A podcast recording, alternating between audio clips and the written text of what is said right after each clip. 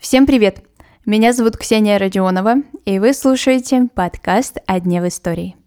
На календаре 18 мая.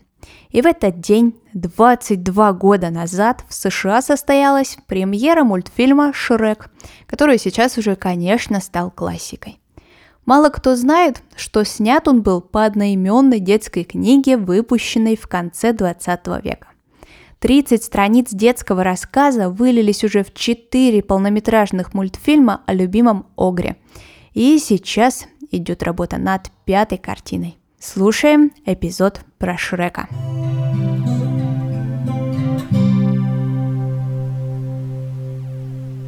После выпуска рассказа о Шреке эта история показалась настолько удачной американскому режиссеру Стивену Спилбергу, что он выкупает права на эту книгу и даже начинает делать некоторые наброски, думает о том, как же будет выглядеть мультфильм, но спустя пару лет все-таки принимает решение передать этот проект кинокомпании DreamWorks.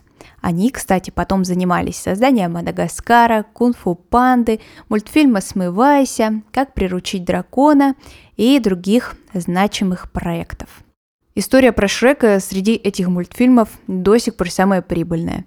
А из частей про Огра больше всего денег принесла вторая, практически миллиард долларов США.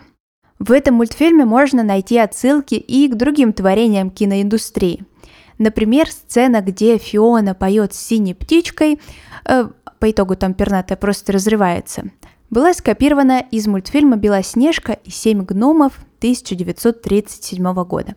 Правда, там с птицей все было в порядке. Из «Матрицы» была заимствована сцена драки главной героини и Робин Гуда, из «Человека-паука» поцелуй семейства Огров, ну не говоря уже о персонажах, которые участвуют в сказке – Тут и Белоснежка, и Пиноккио, и Золушка, и Спящая красавица. В Америке существует национальный реестр фильмов, в который попадают лишь избранные. Те картины, которые имеют культурное, историческое или эстетическое значение. И ежегодно в библиотеку Конгресса попадают до 25 фильмов. Важное условие – картина должна быть создана не раньше, чем 10 лет назад. Ну, чтобы ценность фильма была оценена все-таки в полной мере. И в 2020 году в этот почетный список попал и первый Шрек. Шрек, в принципе, изменил подход ко всем мультфильмам. Юмор, роль главной героини и повествование здесь точно отличаются от привычных диснеевских мультиков. Создатели напрямую в самой картине противопоставляют себя привычным и устоявшимся сказкам о принцессах – Первая часть как раз на этом и основана. А вот уже во втором Шреке создатели высмеивают Голливуд и его пороки.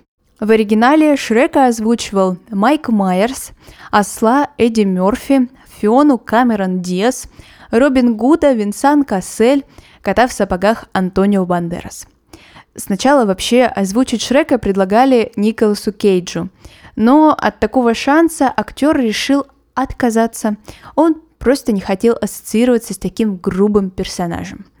Кстати, в русском дубляже выбор актера кардинально отличается от оригинала.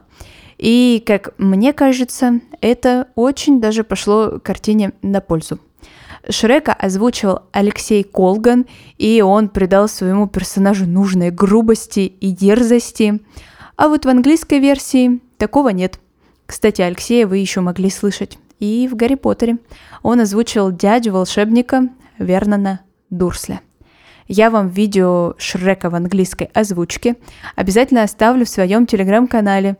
Зайдите и проверьте, какая же озвучка вам понравилась больше. Ежегодно в сентябре в Америке проходит Шрекфест. Смысл этого мероприятия я не до конца поняла, но одно точно ясно. Людям там невероятно весело конкурс костюмов, соревнования по поеданию лука, в общем, сплошной кайф. И вот последний факт на сегодня. Шрек стал первым анимационным мультфильмом, который получил Оскара. Но это не потому, что до него все мультфильмы были ужасными, а потому, что сама номинация появилась только в год выхода Шрека. Ну а на сегодня это все. Спасибо, что вы прослушали этот выпуск. Про любимый и детьми, и взрослыми мультфильм. А мы услышимся с вами совсем скоро. Хорошего дня!